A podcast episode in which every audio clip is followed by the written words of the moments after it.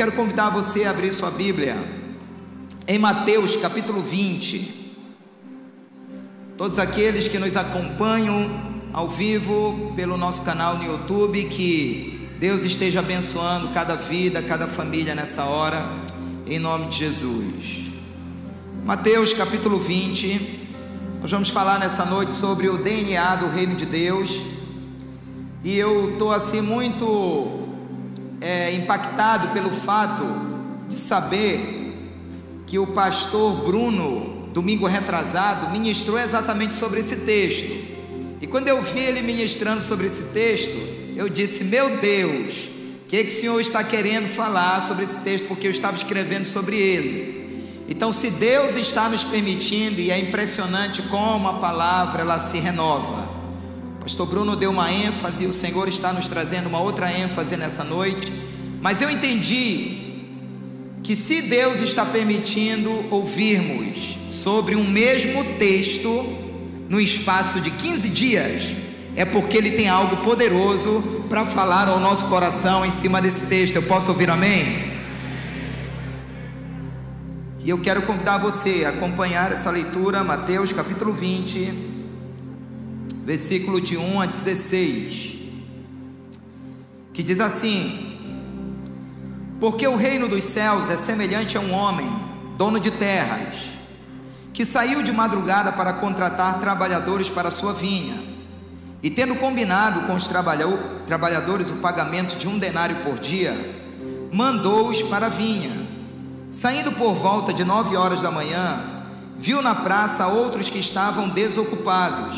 E lhes disse: Vão vocês também trabalhar na vinha, e eu lhes pagarei o que for justo. Eles foram. Tendo saído de novo, perto do meio-dia e às três horas da tarde, fez a mesma coisa. E saindo por volta de cinco horas da tarde, encontrou outros que estavam desocupados e lhes perguntou: por que vocês ficaram desocupados o dia todo? Eles responderam: Porque ninguém nos contratou. Então ele lhes disse: Vão vocês também trabalhar na vinha. Ao cair da tarde, o dono da vinha disse ao seu administrador: Chamem os trabalhadores e pague-lhes o salário, começando pelos últimos, indo até os primeiros. Versículo 9. Chegando os que foram contratados às, às cinco da tarde, Cada um deles recebeu um denário. Ao chegarem os primeiros, pensaram que receberiam mais. Porém, também estes receberam um denário, um denário cada um. Mas tendo recebido, começaram a murmurar contra o dono das terras, dizendo: Estes últimos trabalharam apenas uma hora, mas você os igualou a nós, que suportamos a fadiga e o calor do dia. Então o dono disse a um deles: Amigo, não estou sendo injusto com você. Você não combinou comigo trabalhar por um denário? Pegue o que é seu e saia daqui, pois quero dar a este último tanto quanto dei a você. Será que não me é lícito fazer o que quero com o que é meu? Ou você ficou com inveja porque eu sou bom? Assim, os últimos serão os primeiros e os primeiros serão os últimos. Vamos orar? Pai, muito obrigado por essa noite maravilhosa. Que noite linda, Senhor. Que louvor tão poderoso. Que momento de adoração tão libertador, tão ungido. Obrigado, Senhor, por tua presença nesse lugar. Se nós estávamos, Senhor, com expectativas para essa noite, eu fico imaginando o Senhor movendo, Senhor, cada ovelhinha para que estivesse aqui congregada nessa noite, ouvindo a bendita e poderosa palavra do Senhor. Espírito Santo, tu estejas presidindo todo esse momento, conduzindo todo esse momento. Que esse lugar, Senhor, se transforme no lugar de cura, no lugar de libertação. Que essa noite, Pai, o teu Espírito esteja aplicando esta palavra aos nossos corações de forma que saiamos daqui glorificando somente o nome que está acima de todo nome. E esse nome se chama Jesus Cristo de Nazaré. E a igreja diz amém e amém. E dê um aplauso ao Senhor, porque Ele é digno. Aleluia!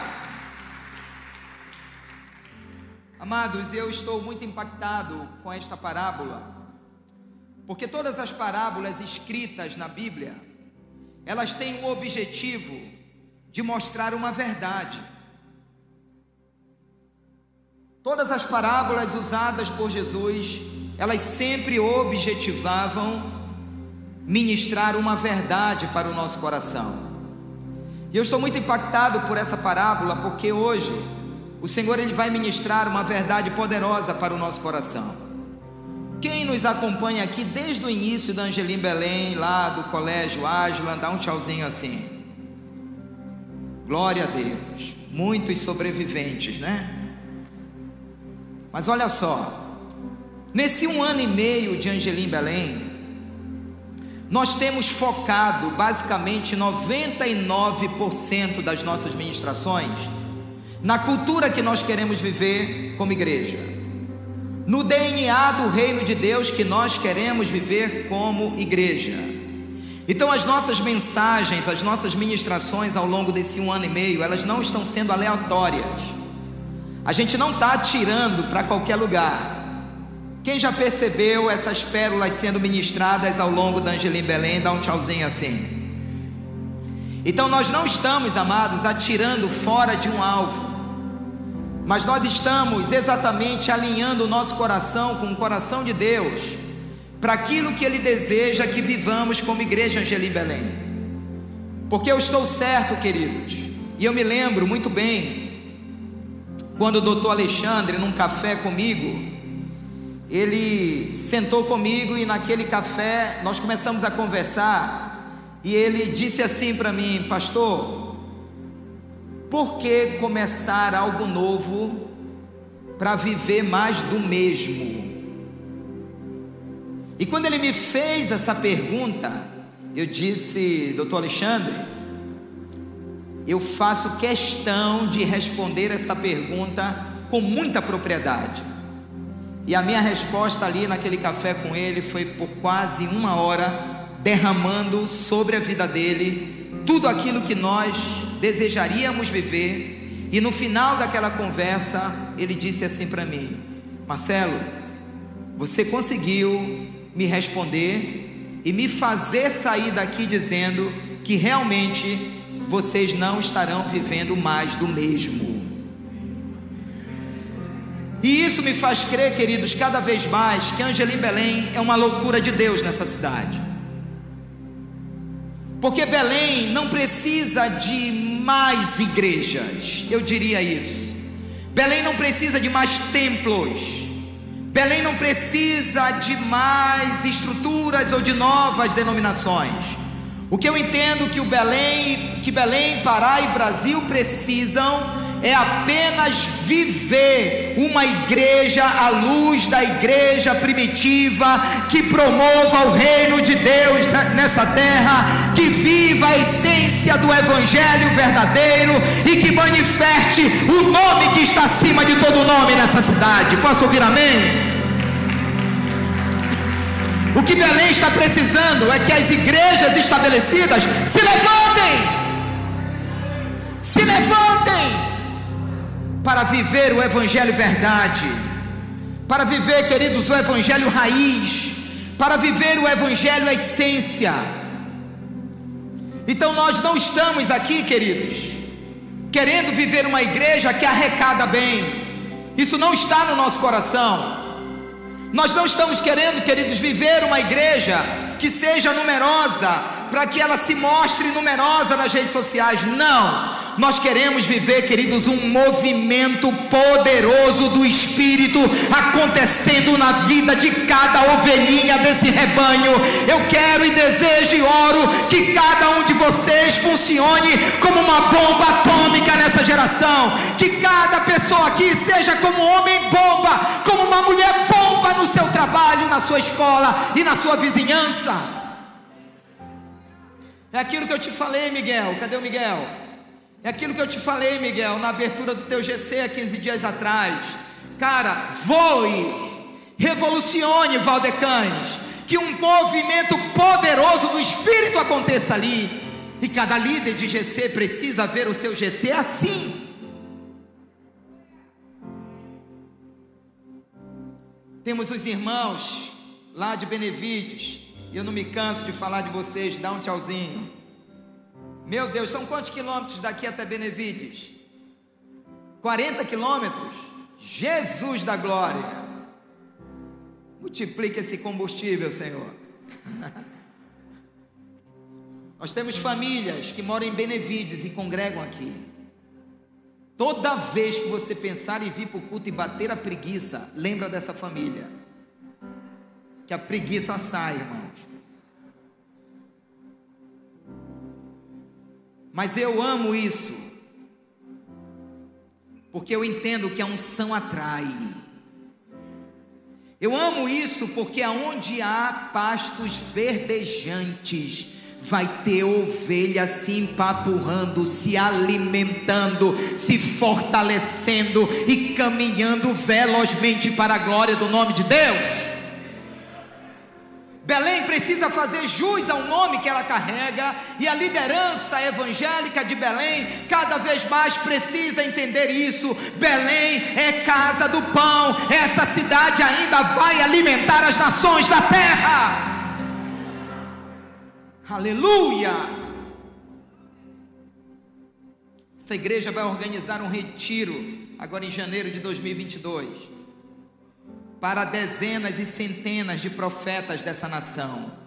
O Brasil vai vir para esse retiro de ministros e de pastores da Aliança Global Angelim e aberto para todos. E coube a nós essa missão de organizar. Eu já te vejo na recepção desse retiro. Eu já te vejo lavando panela nesse retiro. Eu já te vejo limpando banheiro nesse retiro. Diga para o seu irmão, deixa Deus te usar, meu irmão.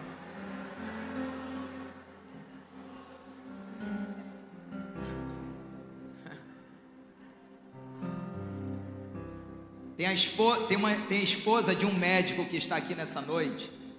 Irmãos, quando essa mulher de Deus pega a vassoura para limpar esse lugar, é um negócio de unção.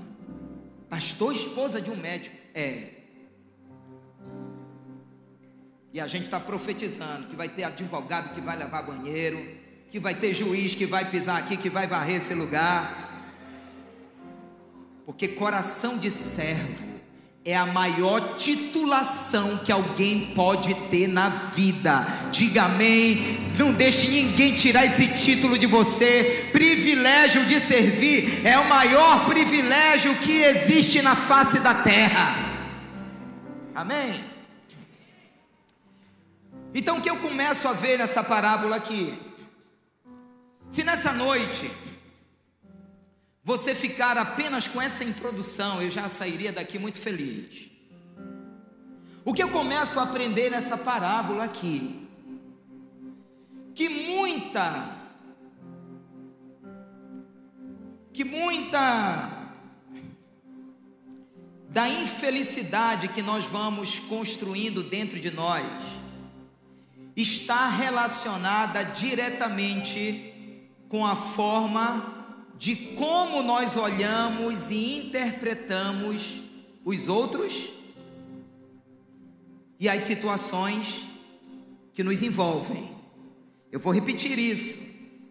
Muito da infelicidade, do descontentamento, da raiva, da inveja, do ciúme que a gente vai construindo dentro de nós está diretamente relacionada com a forma de como nós olhamos e interpretamos as pessoas e os ambientes da vida.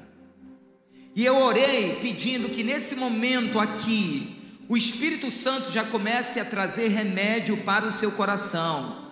Porque se muito da infelicidade que eu vou construindo dentro de mim está relacionada com a forma como nós olhamos e interpretamos as pessoas e os cenários da vida, então eu preciso me policiar a respeito daquilo que eu estou vendo e a respeito de como eu estou interpretando, porque é isso que a parábola vai nos ensinar aqui. Jesus alinhou o que eu estou dizendo quando ele falou que se os teus olhos forem bons, todo o teu corpo será. Irmãos, que relação é essa de olho com saúde no corpo? Porque o nosso olhar é entrada da vida. O nosso olhar, queridos, é uma porta de entrada. O que contamina o homem não é o que sai, mas é o que entra. Sim ou não? Quem disse isso? Hã? Isso está na Bíblia. O que é que contamina o homem? Hein? Hein? É o que sai ou o que entra? Que sai da boca do homem. Agora escute: tudo aquilo que vai sair, tudo aquilo que você vai destilar, é porque entrou. A boca fala do que o coração está cheio. E a pergunta é: quem está enchendo o teu coração? Quem está enchendo a tua vida? Os olhos são a candeia do corpo. Se os teus olhos forem bons, todo o teu corpo o será. Se a minha forma de olhar, se a minha forma de interpretar for correta, haverá saúde em todo o meu corpo.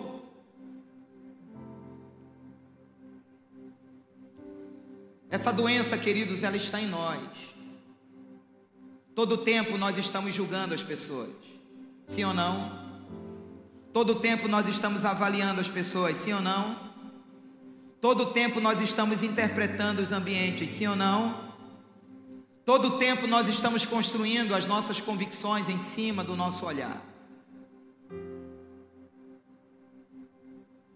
Essa parábola ensina que a nossa alma adoecida é cheia de mazelas.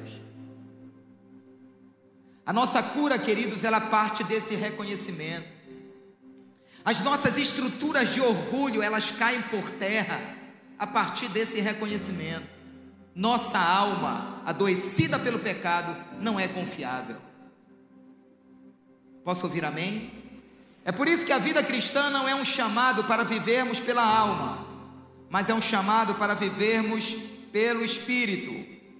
Isso significa que por toda a vida nós vamos ter que aprender a lidar com essas questões miseráveis que estão dentro de nós.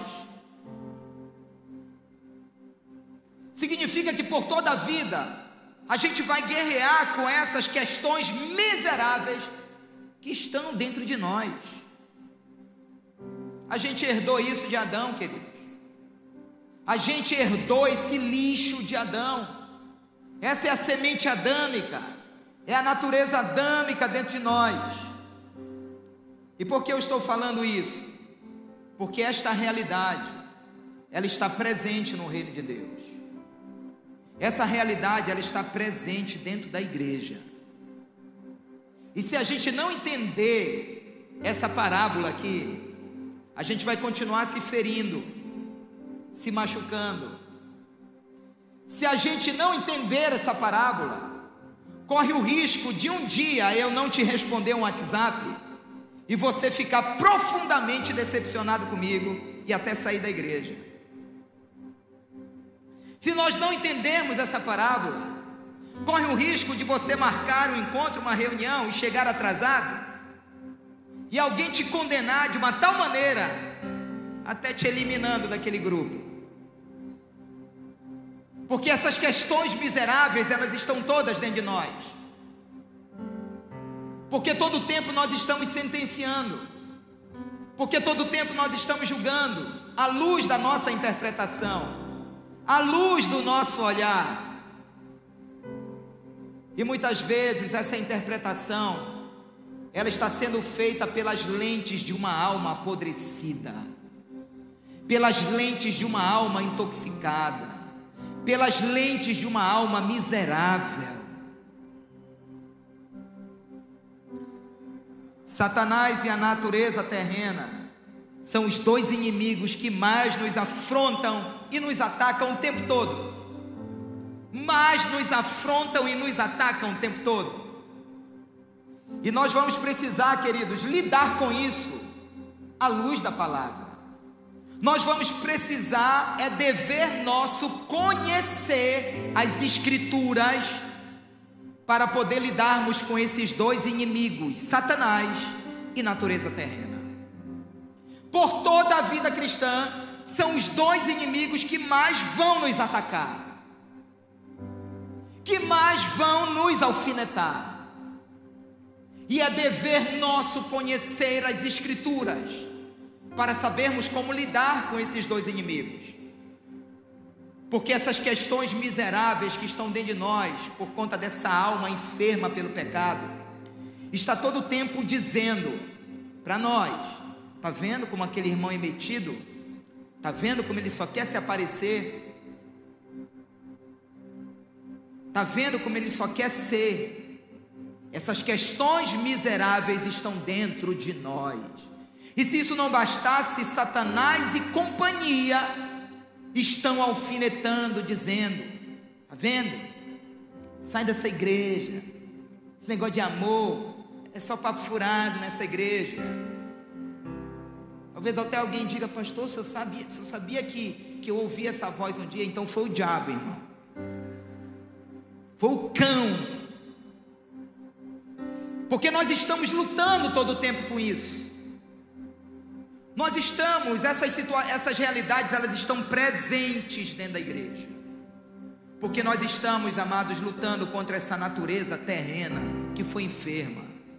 Que foi enferma. Amor e ódio, basicamente, quase que andam de mãos dadas. Porque numa hora você está amando alguém, mas de uma hora para outra, por conta de um ocorrido, você é capaz de odiar aquela pessoa. Sim ou não, irmãos? Sim ou não? E a gente vai ter que aprender a lidar com isso. A gente vai ter que aprender a lutar com isso. E quando nós estamos falando de DNA do reino, nós não estamos trazendo um método para cá. Essa igreja não tem um método, essa igreja não tem uma estratégia, porque nós entendemos que o Espírito Santo, ele não está procurando métodos melhores. O Espírito Santo está procurando pessoas melhores, homens melhores, mulheres menor, melhores, odres melhores, transformados, odres que vão reter a unção do Espírito sem desperdiçar. Se você crê nisso, aplauda ele. O Espírito Santo está diante, está olhando para essas pessoas para essas pessoas que romperam a linha do mimimi, que romperam, queridos, a linha do melindre, pessoas que amadureceram, pessoas que estão olhando corretamente, pessoas que estão olhando para o outro e para as circunstâncias pelas lentes do Evangelho, pelas lentes do Espírito. Talvez por isso que a igreja passou muito tempo mergulhada nas carnalidades dos relacionamentos. Essa era a luta de Paulo na igreja de Coríntios, querido. Uma igreja que não entendeu, uma igreja que se perdeu no meio dos dons e dos ministérios, porque muita coisa não estava resolvida aqui dentro. Muita gente, ah, eu sou de Paulo, eu sou de Apolo. Querido, você não é de Marcelo, você não é de Bruno, você não é de Elielso, você é de Jesus, você é do Espírito Santo, você não é do fulano, você não é de ciclano, você é de Jesus, você é propriedade de Jesus. Então Angelim vem desconstruindo esses conceitos, o meu discípulo não vai, tu não vai pregar porque ele não falou comigo, porque tu é meu discípulo. Tá doido, irmão? Isso aqui não, o reino de Deus não é hospício para botar camisa de força nas pessoas, para controlar as pessoas. Se somos escravos de alguém, somos de Cristo. Somos de Cristo. Se somos servos de alguém, somos de Cristo. Não somos donos de ovelha nenhuma. Não, se tu sair daqui eu te amaldiçoo, tá doido? Jesus disse: Pedro, tu me amas, apacenta as minhas ovelhas. as ovelhas são dele. E de repente ele muda as ovelhas dele de lugar também, porque são dele, é ele que move todas as coisas. Pode ser que você tenha começado nesse rebanho, mas vai terminar no outro, não tem problema, porque só tem uma igreja nessa cidade, nesse estado. Jesus não tem duas igrejas, Jesus não tem um Espírito Santo para Assembleia, um Espírito Santo para Quadrangular, um Espírito Santo para Angelim, não. O Espírito Santo é só um para todos. Aleluia! Então nós não estamos atrás de métodos. Nós estamos atrás desses valores, nós estamos atrás dessas pérolas no reino de Deus. É isso que me faz dar gritos de liberdade aqui, porque esse grito ele precisa acontecer dentro de nós. Somos livres, somos livres. Eu quero fazer essas considerações aqui. A primeira, diga comigo: no reino de Deus, antiguidade não é posto. O versículo 3 e 4 diz assim: Saindo por volta de nove horas da manhã, viu na praça outros que estavam desocupados e lhes disse: Vão vocês também trabalhar na vinha, e eu lhes pagarei o que for justo. Então esse dono da vinha, ele sai desde manhã contratando trabalhadores. Logo cedo ele contrata uma leva. Mas depois, nove horas da manhã, ele sai andando, encontra outra turma desocupada e ele contrata. No meio do dia, ele contrata uma outra turma. E nas cinco horas da tarde, ele contrata mais uma outra turma. Então ele sai contratando, e eu aprendo aqui nessa parábola que o reino de Deus é um reino de oportunidade.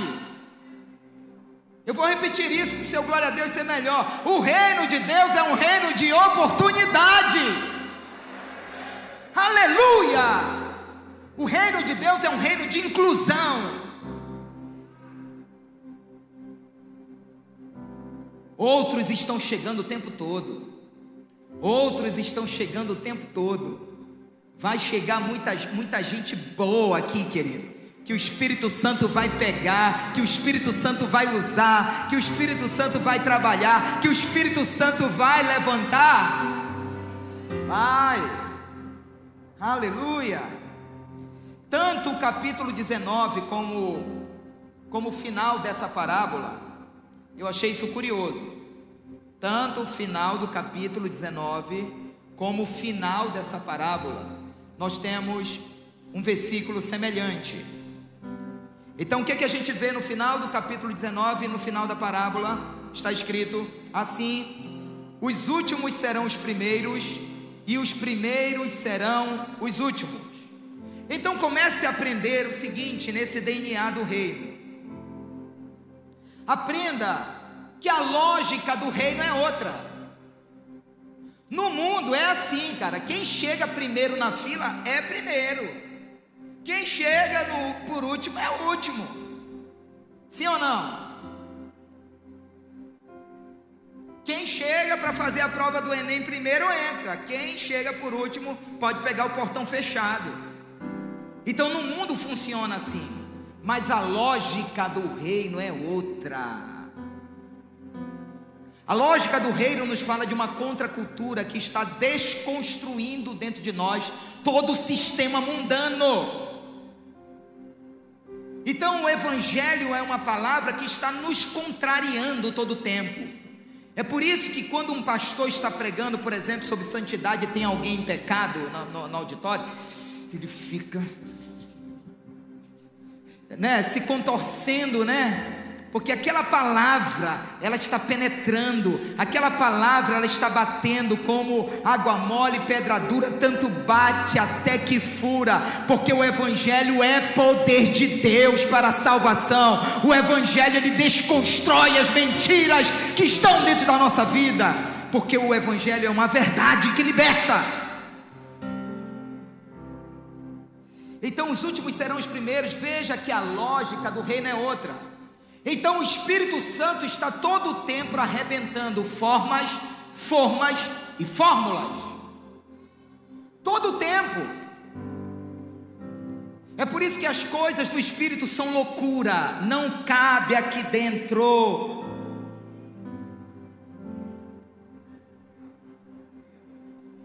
O Espírito Santo não é cartesiano, ele é além disso. O Espírito Santo não é newtoniano, é além disso. O agir do Espírito Santo é imprevisível. Se ele quiser te pegar hoje à noite aqui, te quebrar todinho como um vaso, fica só os cacos e fazer de você um homem novo, ele faz. Se ele quiser soprar nessa noite, como ele soprou em Pentecoste, de repente veio um vento impetuoso, encheu a casa, ele faz. Não coloque forma para o Espírito Santo. Não queira encaixotar o Espírito Santo. Quando Ele quer nos pegar, queridos, Ele pega e pega de jeito.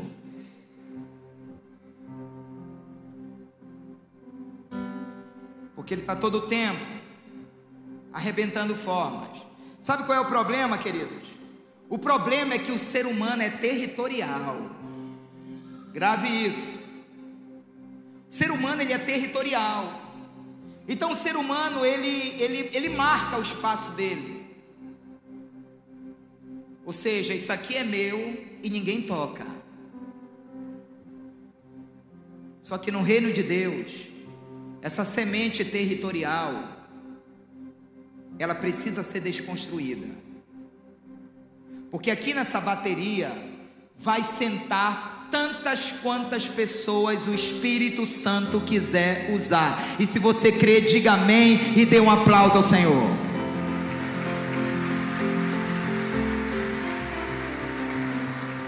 Só que o ser humano ele é territorial.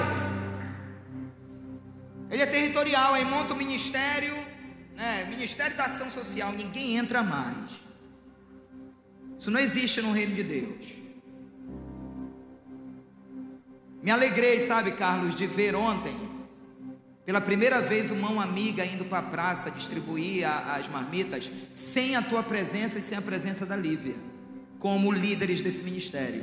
Eu me alegrei, sabe por quê? Porque isso é uma das sementes mais poderosas no reino de Deus, e nós estamos celebrando isso aqui, chamando o que aconteceu ontem de liderança raiz. O que é uma liderança raiz, pastor? É uma liderança que cada vez mais desaparece para que o outro surja. Porque tudo que uma árvore é em matéria de tronco, folhas, frutos, quem está determinando é a raiz. E é grandeza os líderes pensarem assim, porque o líder, ele nunca sai da posição de honra, ilustrada pela raiz de uma árvore. Esse é o problema das lideranças, que acham que se desaparecerem, que se não aparecerem, estarão sendo esquecidas. Eu nunca vi ninguém elogiando uma raiz de uma árvore. Eu nunca vi ninguém chegando diante de uma mangueira. Olha, que raiz linda. Ninguém elogia a raiz de uma árvore, só que tudo que aquela mangueira está sendo, em termos de folhagem, tronco e fruto, quem está determinando é a raiz.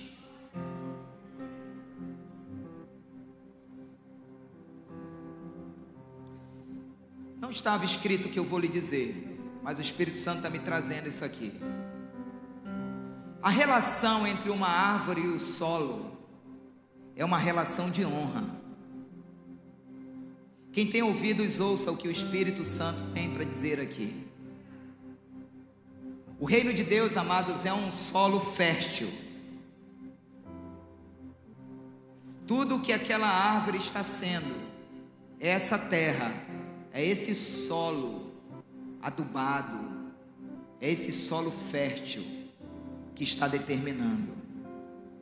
Então, a relação de uma árvore com o solo é uma relação de honra, por quê? Porque essa árvore que está crescendo ali naquele solo, está também derramando sobre aquele solo. Então, tudo que cai dessa árvore, fruto, folhas e tudo que cai dela é orgânico para aquele solo. É como se aquela árvore estivesse dizendo: solo, eu quero me aprofundar cada vez mais em Ti, porque eu quero crescer nesse solo. Eu quero florescer nesse solo. Eu quero frutificar nesse solo. É em cima do que eu estou falando que eu construo a convicção de que você tem que plantar no solo que está te fazendo crescer, no solo que está te alimentando, no solo que está te fazendo florescer, no solo que está te fazendo frutificar. E cada vez que você planta nesse solo aonde você congrega, chamado Angelim Belém, é uma forma de você estar dizendo sobre os céus espirituais da sua cabeça: Senhor, eu quero estar plantado aqui, eu quero frutificar aqui, e Deus, por sua vez, vai desencadear esse crescimento sobre a sua vida. Diga amém diga aleluia, dá o teu melhor aplauso a Ele e libere um grito de liberdade. Aleluia! Aqui eu desconstruo, queridos, a motivação de você semear num solo onde você não está plantado. Eu me refiro a dízimos, e as ofertas. Se queremos viver algo correto, queridos, que haja essa relação de honra.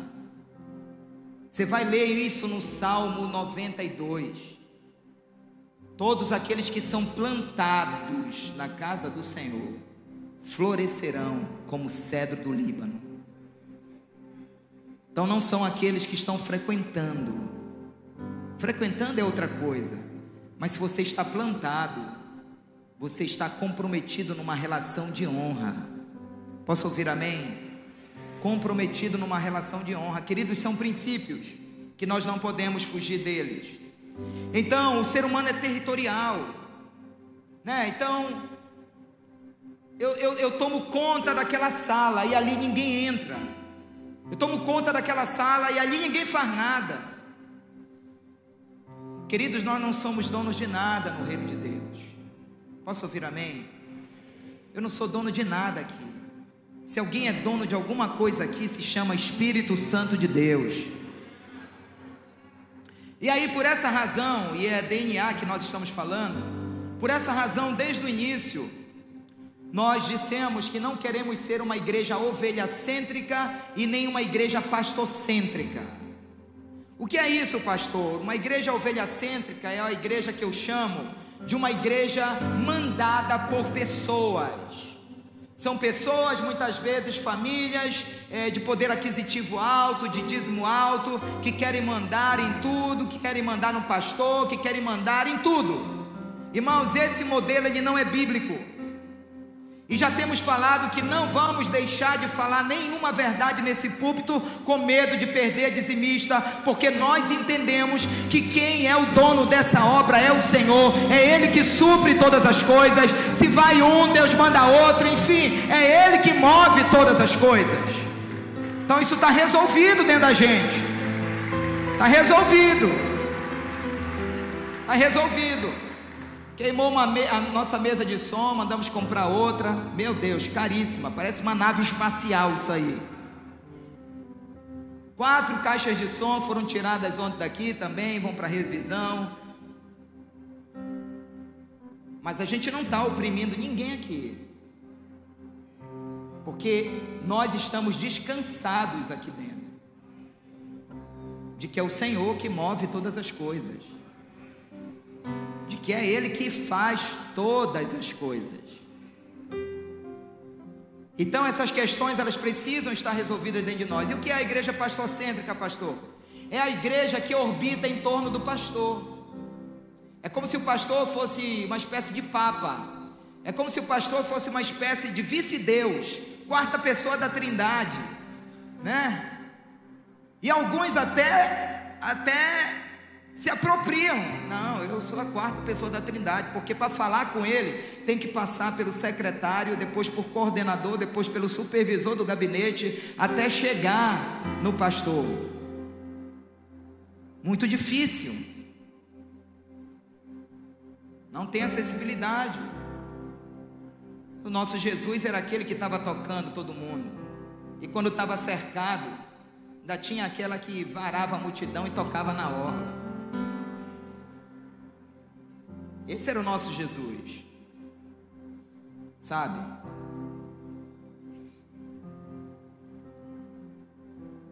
Então não queremos ser essa igreja porque também esse modelo não é bíblico. Que modelo queremos viver, pastor? Que é o DNA do reino. Queremos ser uma igreja cristocêntrica. O que é essa igreja cristocêntrica? É uma igreja onde o rebanho orbita em torno de Cristo porque nem sempre eu vou ter o tempo que você gostaria, nem sempre eu vou poder te dar a atenção que você gostaria, nem sempre eu serei suficiente para você, mas tudo isso você vai encontrar na pessoa de Cristo. A cura que você precisa é Ele que vai te dar, a libertação que você precisa é Ele que vai te dar, a conversão que você precisa é Ele que vai te dar, a transformação que você precisa é Ele que vai te dar. Cristo em vós, a esperança da glória. Não vivo mais eu, mas Cristo vive em mim. E é esse rebanho que nós queremos ver aqui. Um rebanho cheio de Cristo. Cheio de Cristo. Tanto é que se você me ligar duas da manhã, pastor, manifestou um demônio aqui do lado de casa, o que, é que eu faço? Vá lá, meu irmão, me deixe dormir.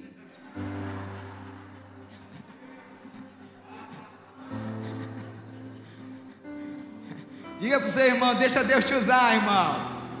Chama ele, chama ele de exterminador de demônio. Vamos, chama.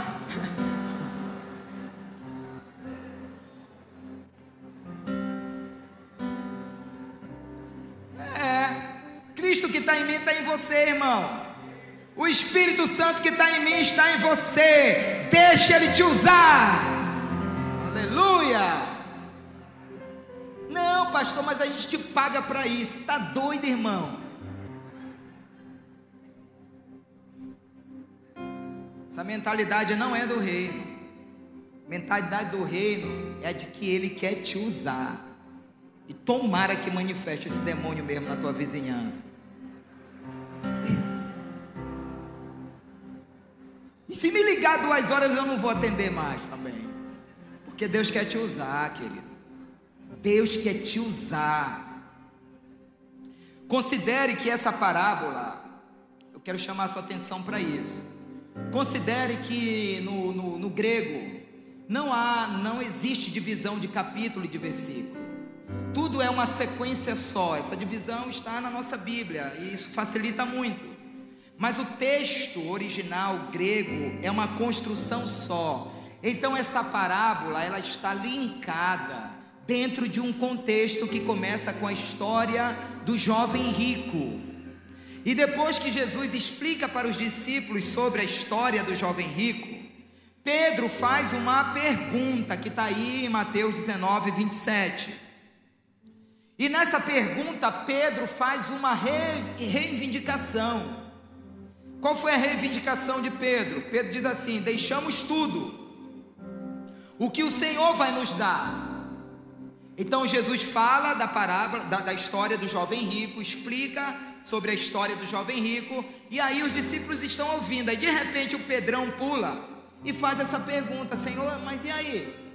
Como é que fica o nosso lado agora? A gente deixou tudo. O que o Senhor vai nos dar? Irmãos, essa é outra semente adâmica que está dentro de nós. Essa estrutura de barganha que está dentro de nós, ela é adâmica. E Pedro revela isso agora quando ele faz essa pergunta. O nosso sistema adâmico é de retorno. E isso vem desde lá do Éden, porque a promessa foi: come, faz isso, que tu vais receber aquilo. Quantos estão entendendo isso? Eu peço que o Espírito Santo tire essas escamas agora. Então nós trazemos essa semente, sabe, Jonas? Porque isso nasceu em Adão e Eva. Come, faz isso que tu vais receber, tu serás semelhante ao Senhor. Então esse lixo, essa mazela, ela está dentro de nós é inerente a essa natureza terrena adâmica. Jesus viu uma motivação errada na pergunta de Pedro. Então agora ele usa essa parábola para responder a Pedro. Então é isso que o Senhor está fazendo aqui. Usando agora essa parábola para dar uma resposta a Pedro. Na verdade, Jesus está repreendendo Pedro, está desaprovando Pedro, está corrigindo a sua forma errada de pensar. Posso ouvir amém? Está corrigindo a sua forma errada de pensar. Eu sempre conto uma história que a gente viveu lá no prédio da, da Perebebuí. Era um encontro de casais, renovação de votos. E um casal chegou comigo e disse assim, pastor, é, a gente não vai poder ficar. Eu disse, por que, queridos? Pastor, olha aí o sapato da minha esposa, quebrou o salto. Era um salto assim, irmãos e aí a irmã ficou pensa, óbvio, né? E aí aquele casal não queria ficar exatamente por conta desse ocorrido. E carinhosamente eu falei para aquele casal, queridos, vamos combinar o seguinte: fiquem lá naquele cantinho. Sentem lá, participem, ouçam a palavra, louvor. E na hora da renovação das alianças, troquem lá mesmo. Oh, pastor, obrigado e tal, aleluia. Sentaram lá. No final do culto, um outro casal me procurou também assim com muito carinho, pastor. O senhor tem que dar uma atenção especial para aquele casal, pastor. Pastor, o senhor nem sabe. Eles nem fizeram renovação de voto, nem foram lá na frente. Pastor, esse casal tá mal, pastor. O senhor tem que ajudar, pastor. E eu ouvindo, né? Pastor, o senhor tem que fazer alguma coisa. E aí depois que esse casal precioso falou, eu comecei a explicar, querido. Não foi nada disso. O que aconteceu foi que o salto quebrou e tal, e depois ficou tudo bem. Por que eu estou contando essa história? Porque muitas vezes a nossa forma de pensar, ela está todo o tempo assim. Ela está todo o tempo assim. Nunca confie na sua forma de pensar, querido. A nossa forma de pensar e de interpretar ela nem sempre é segura. Porque Satanás trabalha exatamente nessas plataformas de pensamentos. Satanás, queridos, está trabalhando todo o tempo, lançando sofismas, mentiras, crenças erradas dentro de nós. Então, a nossa forma de pensar e de interpretar nem sempre estão corretas. Então a gente precisa ter esse cuidado. Em segundo lugar, diga comigo: no reino de Deus, a murmuração revela coração doente. O versículo 10 e 11 diz assim: Ao chegarem os primeiros, pensaram que receberiam mais, porém também estes receberam um denário cada um. Mas tendo recebido, começaram a fazer o quê? Começaram a fazer o quê? Começaram a murmurar contra o dono das terras. Irmãos, o sentimento desses que foram contratados primeiro. Agora veja, eles chegaram cedo, sim ou não? Trabalharam mais, sim ou não? Chegaram primeiro, sim ou não? Sim. Chegaram primeiro, foram contratados primeiro, trabalharam mais, e eles estavam animados, eles estavam cheios de expectativas de que ganhariam mais, de que receberiam mais. Só que no reino de Deus, esses são os corações que fazem, esperando o retorno. Só que no reino de Deus, esses são os corações que fazem, querendo honra, querendo prestígio, querendo aplauso, querendo reconhecimento. É aqui que nasce o espírito competitivo. É aqui que nasce, queridos, o sentimento de pessoas se sentirem ameaçadas. E eu quero te dizer que no reino de Deus você não precisa carregar isso.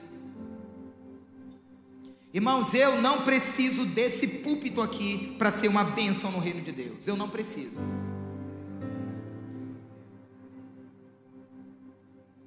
Porque no reino de Deus, luz não é para brilhar aonde já tem luz. No reino de Deus, luz é para brilhar aonde tem trevas. Se tem uma estrela nesse lugar, na igreja e no reino de Deus, essa igreja se chama, essa estrela se chama Jesus Cristo de Nazaré. Ele é o único que tem que aparecer, ele é o único que tem que brilhar, ele é o único que tem que ser aplaudido, ele é o único que tem que ser reconhecido, ele é o único que tem que ser honrado. Eu posso ouvir amém? Aleluia! Então, queridos, eles ficaram ressentidos, porque eles foram igualados. Só que no reino de Deus não tem acepção de pessoas. Quem cria a acepção são os homens, que querem tornar outros melhores do que outros. Mas eu tenho dito aqui que a pessoa que prega aqui ou que canta aqui para Deus, essa pessoa tem o mesmo valor e o mesmo peso daqueles que limpam os banheiros dessa igreja.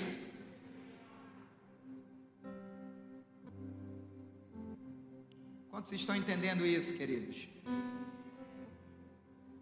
Tem gente assim, sempre se achando melhor e superior ao outro, isso em todas as áreas da vida, não é só na igreja não. Tem gente que parece que nasceu com um rei na barriga. Onde chega, acha que tem que jogar tapete vermelho. Naamã foi um desses, que achou que o profeta tinha que estender um tapete vermelho.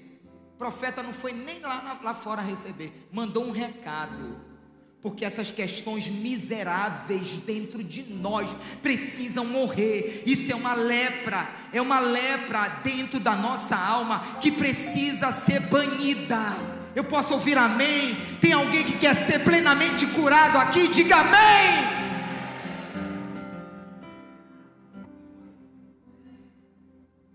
E aí, queridos, o DNA do reino vem a mim, a você em Filipenses capítulo 2, versículo 3 e 4. Anota aí, mas eu vou ler. E esse texto ele diz assim: Nada façais por rivalidade nem por vaidade. Pelo contrário, cada um considere com toda humildade as demais pessoas superiores a si mesmo. Cada um cuide não somente dos seus interesses, mas também dos interesses dos outros. Irmãos, esse texto ele é poderoso. Sabe o que a Bíblia está dizendo, André? Que eu tenho que te considerar superior a mim mas também ela te diz que tu tens que me considerar superior a ti. E aí, queridos, haverá uma igualdade. Quantos estão entendendo isso? Porque se eu te considero superior a mim e vice-versa, haverá uma igualdade.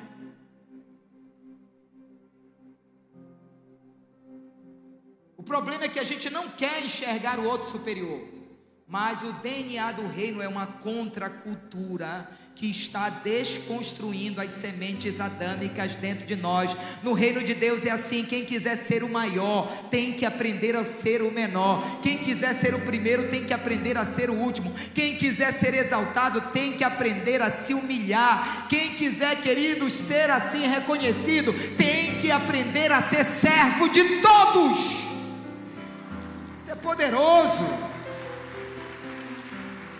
Isso é poderoso. Nós corremos esse risco de estar na vinha chamada igreja, de começar tão bem e chegar no final do dia tão mal. Pastor, por que eles agiram assim de uma forma tão medíocre, descontentes, murmurando, insatisfeitos? Sabe por quê? Porque eles tinham uma visão errada de si mesmos e também do tempo e do trabalho que eles estavam fazendo. Irmãos, eu lembro que uma vez eu cheguei na OMEB para pregar. A OMEB é uma ordem de pastores. E eu estava naquela escala para pregar naquela manhã. Vocês acreditam que quando eu entrei no auditório, um pastor amigo, pastor Neemias, se estiver assistindo, ele sabe que isso é verdadeiro, chegou comigo e disse: Pastor Marcelo, Deus colocou uma palavra no meu coração. Você permite que eu pregue no seu lugar? Eu digo, está fechado. E foi uma benção. Tem que ter coração de reino para entender isso. Porque eu poderia sair dali resmungando. Preparei tanto, né? Isso dá até encosto, irmão. Isso chama até encosto. Preparei tanto, estudei, jejuei. Mas não, querido. Porque coração de Jonatas e Davi no reino é assim. Jonatas era o primeiro, mas decidiu ser o segundo, por amor a Davi. Eu me lembro também de um congresso que eu fui lá em Coraci, apóstolo Júnior, lá em Coraci, queridos. Cheguei naquele congresso, o pastor que estava pregando antes, engoliu o meu tempo, fiquei sem pregar. Pode isso, Arnaldo? engoliu o meu tempo, mas saí de lá, cara, feliz. Porque o reino de Deus não é sobre mim, é sobre Ele. tenha muito cuidado quando a gente canta aquela música, viu? Muito cuidado quando você for cantar, que ele cresça e que você diminua.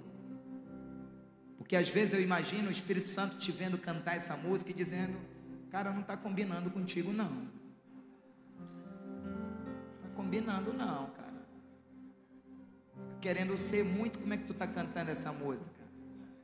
Então, queridos, o Espírito Santo, ele está fazendo tudo isso. Eu sei que isso é um confronto em amor, mas a gente precisa desse remédio, porque isso é DNA do reino. Algum amém aí? O valor deles foi medido pelo que eles estavam fazendo e pelo tempo maior que eles, que eles trabalharam. Então eles exigiram um retorno maior, eles exigiram uma honra maior. Aí Filipenses capítulo 2, versículo 14 e 15 vai dizer assim: Façam tudo sem murmurações nem discussões, para que sejam irrepreensíveis e puros filhos de Deus inculpáveis no meio de uma geração pervertida e corrupta, na qual vocês brilham como luzeiros no mundo. Irmãos, a murmuração ela brota quando não há alegria, quando não há felicidade naquilo que nós estamos fazendo. Eles murmuraram porque eles foram contrariados. Eles sentiram que não foram reconhecidos. Eles se sentiram não estarem recebendo um tratamento justo. Irmãos, nenhum de nós gosta de ser contrariado, sim ou não? Nenhum de nós. A gente não gosta de ser contrariado por nada e por ninguém. Mas ser contrariado é uma das armas que o Espírito Santo usa para trabalhar em nós. Posso ouvir amém? Agora veja que eles, mesmo sendo pagos para fazer o serviço, eles se mostraram aqui injustiçados. Então veja que o problema não estava no dinheiro, mas estava no coração, porque eles estavam sendo pagos para fazer aquilo, mas não foi suficiente, porque o problema estava no coração. Uma outra verdade, diga comigo: no reino de Deus, a bondade do coração fala mais alto do que a nossa tarefa. O versículo 12 diz: Esses últimos trabalharam apenas uma hora, mas você os igualou a nós, que suportamos a fadiga e o calor do dia. Então, queridos, esse aqui é um problema trágico da vida. O que, pastor? Ficar avaliando o outro ficar medindo o outro. Isso aqui é um problema trágico da vida, não é da igreja, é da vida. Ficar olhando para o desempenho dos outros. Eles deixaram de focar no trabalho deles. Sabe o que eles ficaram? Ih, rapaz, chegou alguém aí, ó. Nota aí. De repente chega outro grupo. Ih, rapaz, esse negócio não está legal, não. Outro grupo chegou aí. Eles ficaram observando o que eles fizeram. Eles ficaram olhando para o que eles faziam. Eles calcularam a hora que cada um trabalhou.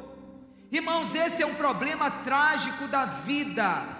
Você vai vencer muito as estruturas de inveja e de ciúme dentro de você, na medida que você ficar par... na medida que você parar de olhar para o outro, foque no talento que Deus te deu, naquilo que Deus te deu, no ministério que Deus te deu, sabe, no dom que Deus te deu, e seja o melhor de Deus fazendo aquilo que Ele confiou nas suas mãos. Largue o outro de mão.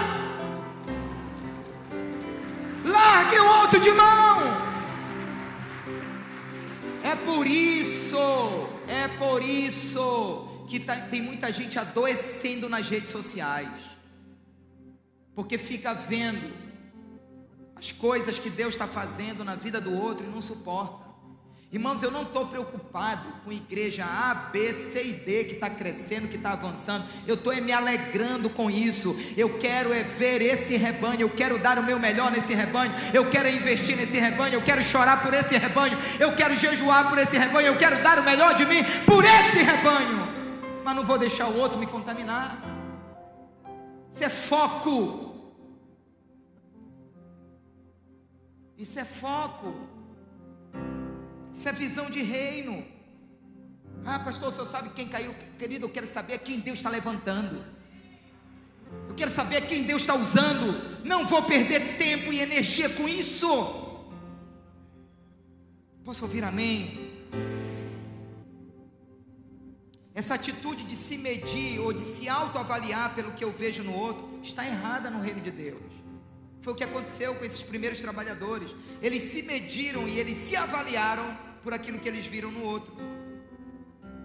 Essa, essa semente está presente em nós por causa da natureza adâmica. O argumento, queridos, era lógico? Sim. O argumento era coerente? Sim. A expectativa era correta? Sim. O argumento era correto, eles chegaram primeiro, trabalharam mais, tá, tá, tá, tá, tá, tá, tá, tá. Eles se sentiram, eles sentiram que tinham mais direito. Mas a forma de pensar no reino de Deus ela é outra. Porque o Senhor daquela vinha não foi injusto como eles estavam pensando. Porque eles foram contratados para ganhar um denário ponto final.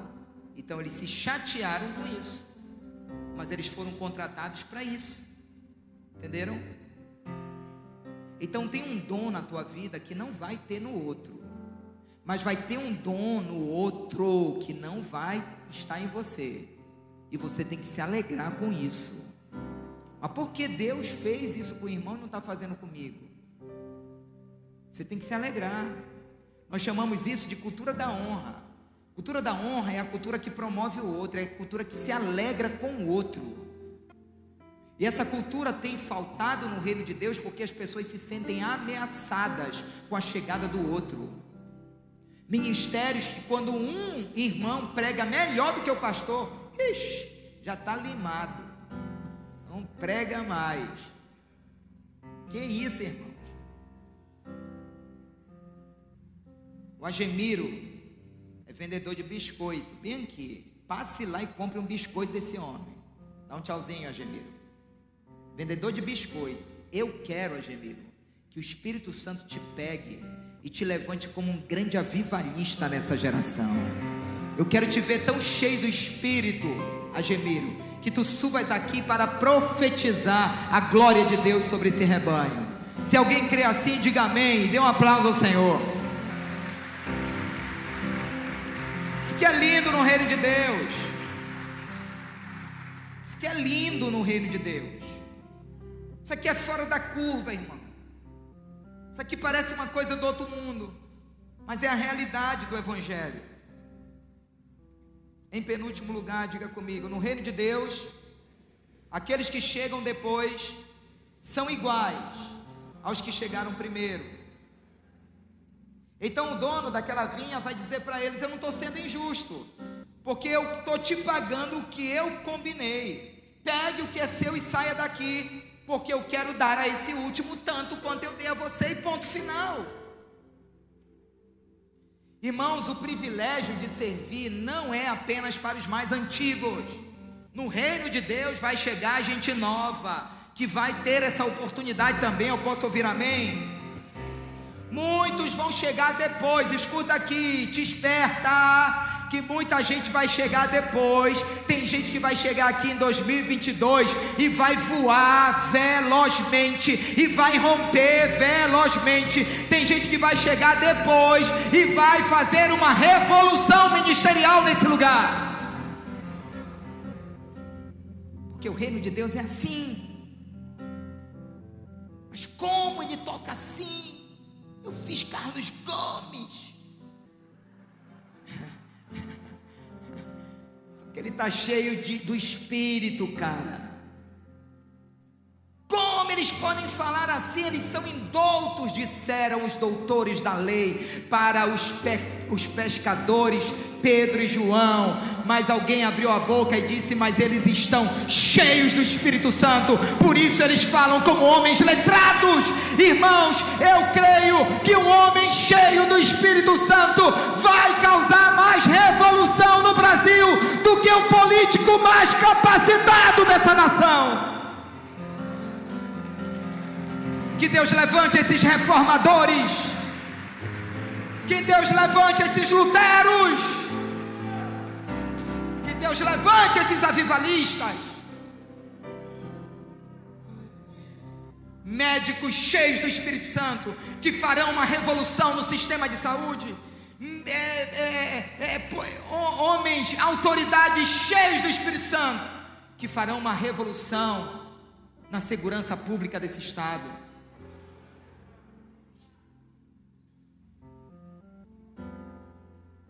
Creio nisso confronto aqui foi para os que chegaram primeiro. Eles começaram de forma correta, mas tiveram problemas depois. Queridos, não é, não é suficiente começar corretamente.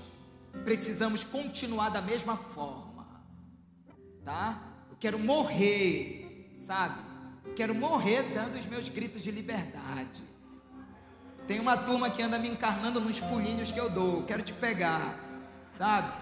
Eu quero morrer, querido, com essa efervescência aqui. Eu quero morrer com essa paixão. Eu quero morrer com esse fogo. Porque tão importante quanto você começa é como você termina. Eu já vi muita gente boa começar com muito fogo e depois ficar pelo meio do caminho. E talvez eu esteja falando com alguns aqui nessa noite. É a hora de você voltar, querido. Você começou tão bem adorando. Você começou tão bem buscando a face de Deus pelas madrugadas. E hoje você você está tão frio, deixa o Espírito Santo te pegar de novo. Deixa o Espírito Santo te pegar de novo. Ah, pastor, se eu falo assim, porque o senhor ainda está na casa dos 40, 40, irmão, já estou quase para fazer 50. Escute, um DNA também do reino de Deus é o seguinte: no reino de Deus não existe velho, porque até os 80 anos você pode estar com unção de Caleb funcionando na sua vida. Se você crê e recebe, diga amém, diga aleluia, dá o teu glória a Deus, dá o teu melhor aplauso a Ele e libere teu grito de liberdade. Aleluia! Sacode esse irmão aí, diga: Deixa Deus te usar, meu irmão. Aleluia! Eu quero terminar na unção de Caleb, irmãos. Eu quero nos meus 80 entrar assim para pregar, sabe? Eu quero entrar assim para pregar. Eu quero terminar animado. É, meu irmão. Osteoporose que vença a unção, não, meu irmão. Os velhos dançarão ainda nesse lugar. Os velhos celebrarão ao Senhor nesse lugar. Aleluia.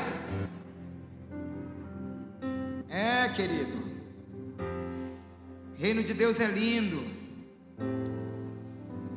Irmãos, o reino de Deus é tão louco que lá em Lucas capítulo 17, versículo 9 e 10, esse texto fala que a gente não merece nem muito obrigado.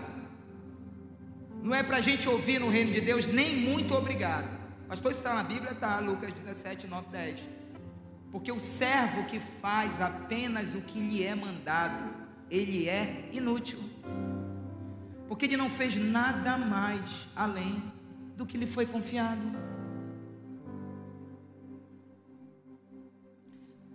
É muito louco o reino de Deus, irmãos. É a morte dessa estrutura para que Cristo resplandeça, para que Cristo seja visto em nós em cada atitude, em cada palavra, em cada detalhe. Pastor, mas ele me deu numa face, dê a outra. Pastor, mas eu já andei uma milha, anda a outra. Mas essas duas capas são minhas, mas se ele não tem, dá a outra. O reino de Deus está desconstruindo. O amor de Deus está ganhando forma em mim e em você.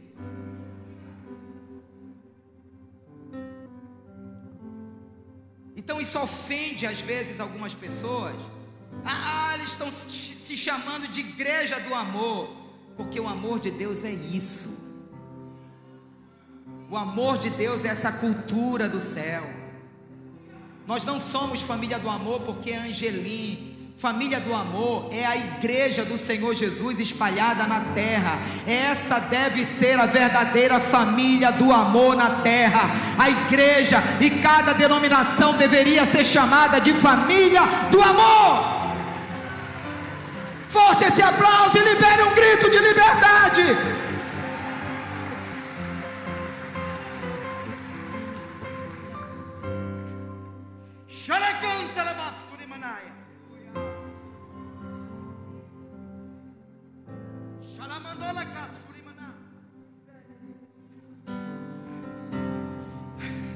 Eu não vinha ficar no culto.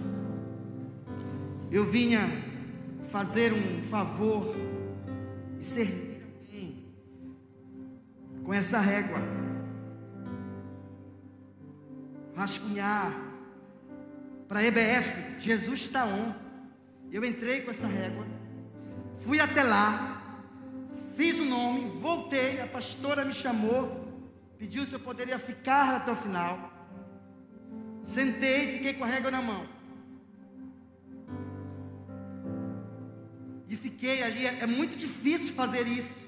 Como um homem carnal, sujeito a julgamentos, a medidas. Você está me medindo aí no seu lugar. O homem carnal me mede. Todos os homens que me olham me medem. Nesta hora, é difícil sair dali. Senhor, essa régua na minha mão, fiquei com a régua. Me dá um sinal do número 50, que é a medida dessa régua, para eu levantar e ir lá. O pastor disse assim: Eu estou chegando quase 50. Aí eu tremi um pouquinho, fiquei, segurei. Vai! O Senhor, e muitas vezes, escreve correto, certo, com letras grandes, para aquele que passa correndo, leia.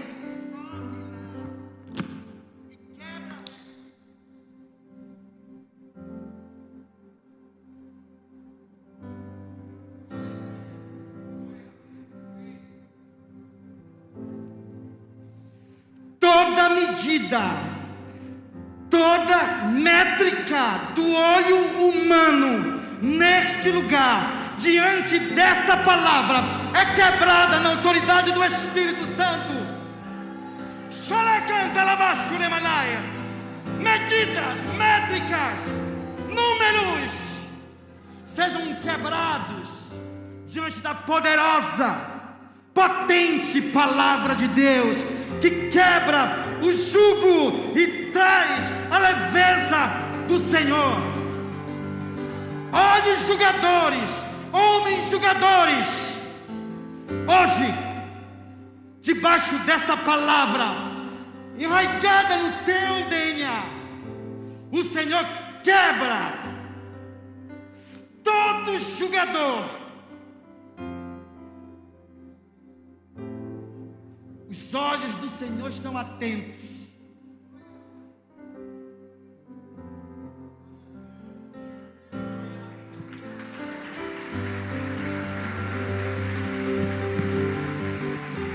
forte esse aplauso para o Senhor.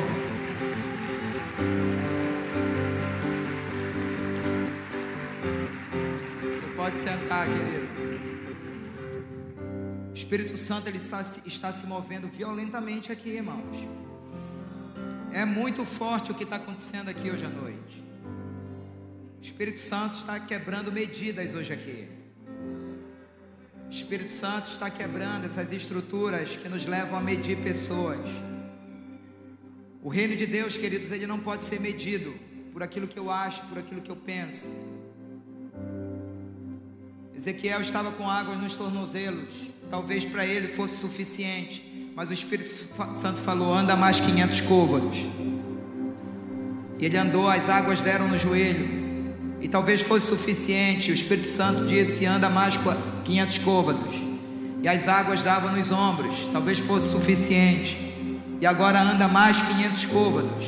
E agora o mergulho era profundo, não tinha mais medidas. Eu quero declarar profeticamente que o Espírito Santo vai nos levar para esse nível de relacionamento com Ele onde nada mais importa, queridos. Onde nada mais importa, porque não haverá medidas humanas. Não haverá medidas humanas. Você será apenas levado por Ele, conduzido por Ele. As águas desse rio serão violentas na sua vida. Você não ficará mais preso por medidas. Você será livre para fluir no rio que Deus tem estabelecido. Se você recebe, diga amém. Dê o seu melhor aplauso a Ele. Que essas medidas sejam quebradas hoje. Quebradas hoje. Aleluia. Então, queridos, o problema não estava no dono da vinha. O dono da vinha foi acusado de injusto pela forma como eles foram tratados. Eles estavam errados, mas eles se sentiam cheios de razão. Esse é um problema. Quando a gente se sente cheio de razão em nome de uma crença errada, em nome de uma interpretação errada, em nome de um pensamento errado. É nesse ponto que Satanás chega e diz: Veja o quanto você já fez, e não há reconhecimento. É nesse ponto que Satanás chega e diz: Olhe para aquele que nada fez e veja ele sendo reconhecido. Esses ataques estão acontecendo todo tempo na nossa mente, no nosso coração. E em último lugar, diga comigo: no reino de Deus não existe favoritismo. E é por isso que é por isso que o versículo 15, e eu quero terminar com esse versículo, é muito forte o que está aí. Será que não me é lícito fazer o que eu quero com o que é meu? Ou você ficou com inveja, porque eu sou bom. Está aqui, queridos. O confronto que eu e você precisamos é esse. Até que ponto essa infelicidade que está acontecendo dentro de mim não é por causa de uma inveja que está no meu coração?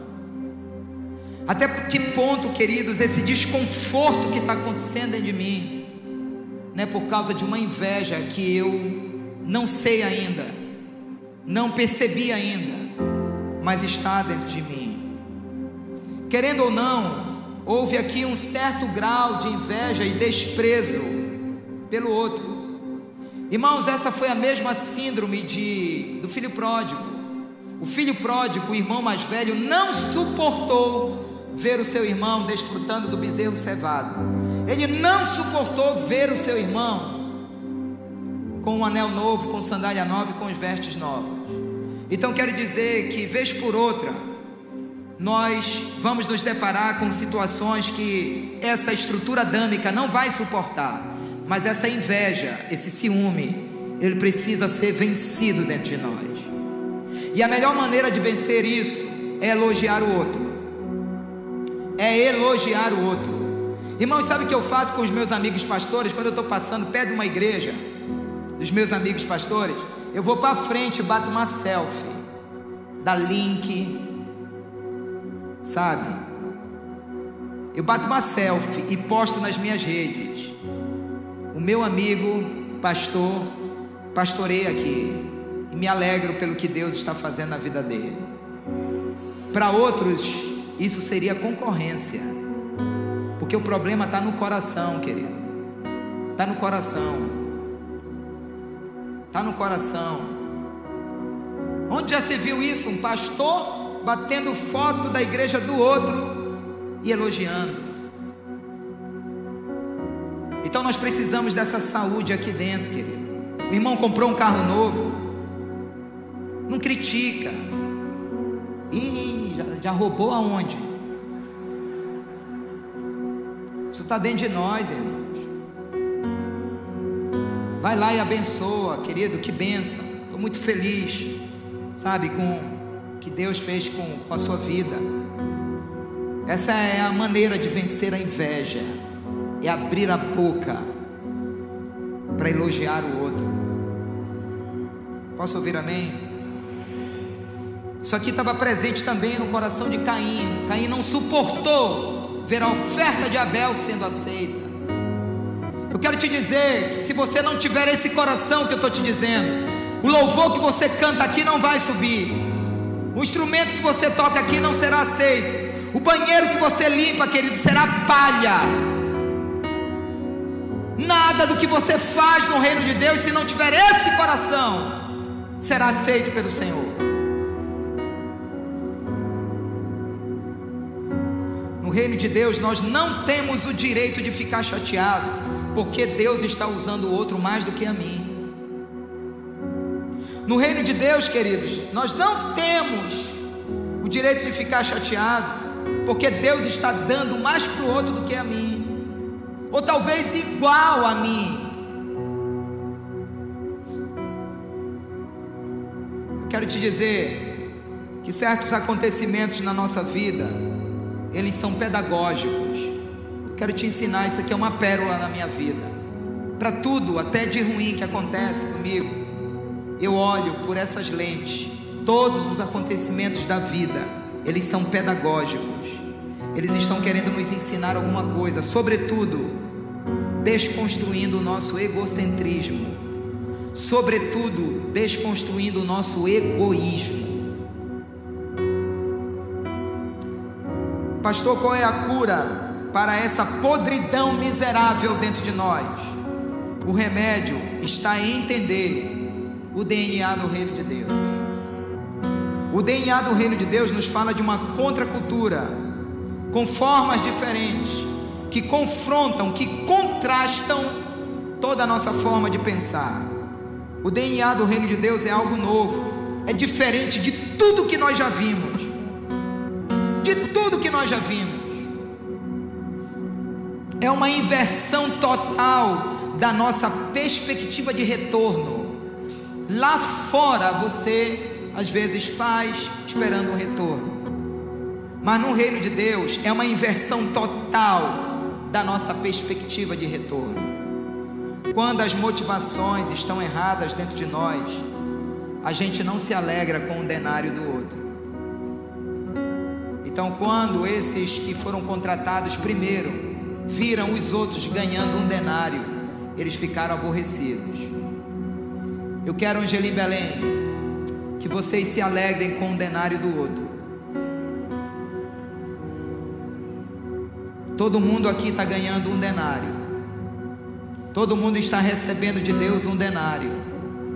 Deus está confiando a todo mundo aqui um denário. Se alegre. Diga para o seu irmão, eu quero me alegrar com o teu denário, cara. Agora diga para ele, me leva ali na boa e paga para mim um negócio.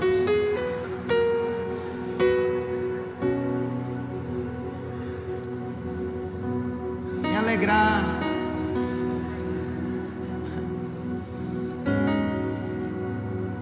Que noite linda. Que noite poderosa. Você está com vontade de fazer o que agora? Essa foi a palavra que Deus colocou no meu coração para abençoar a sua vida nessa noite.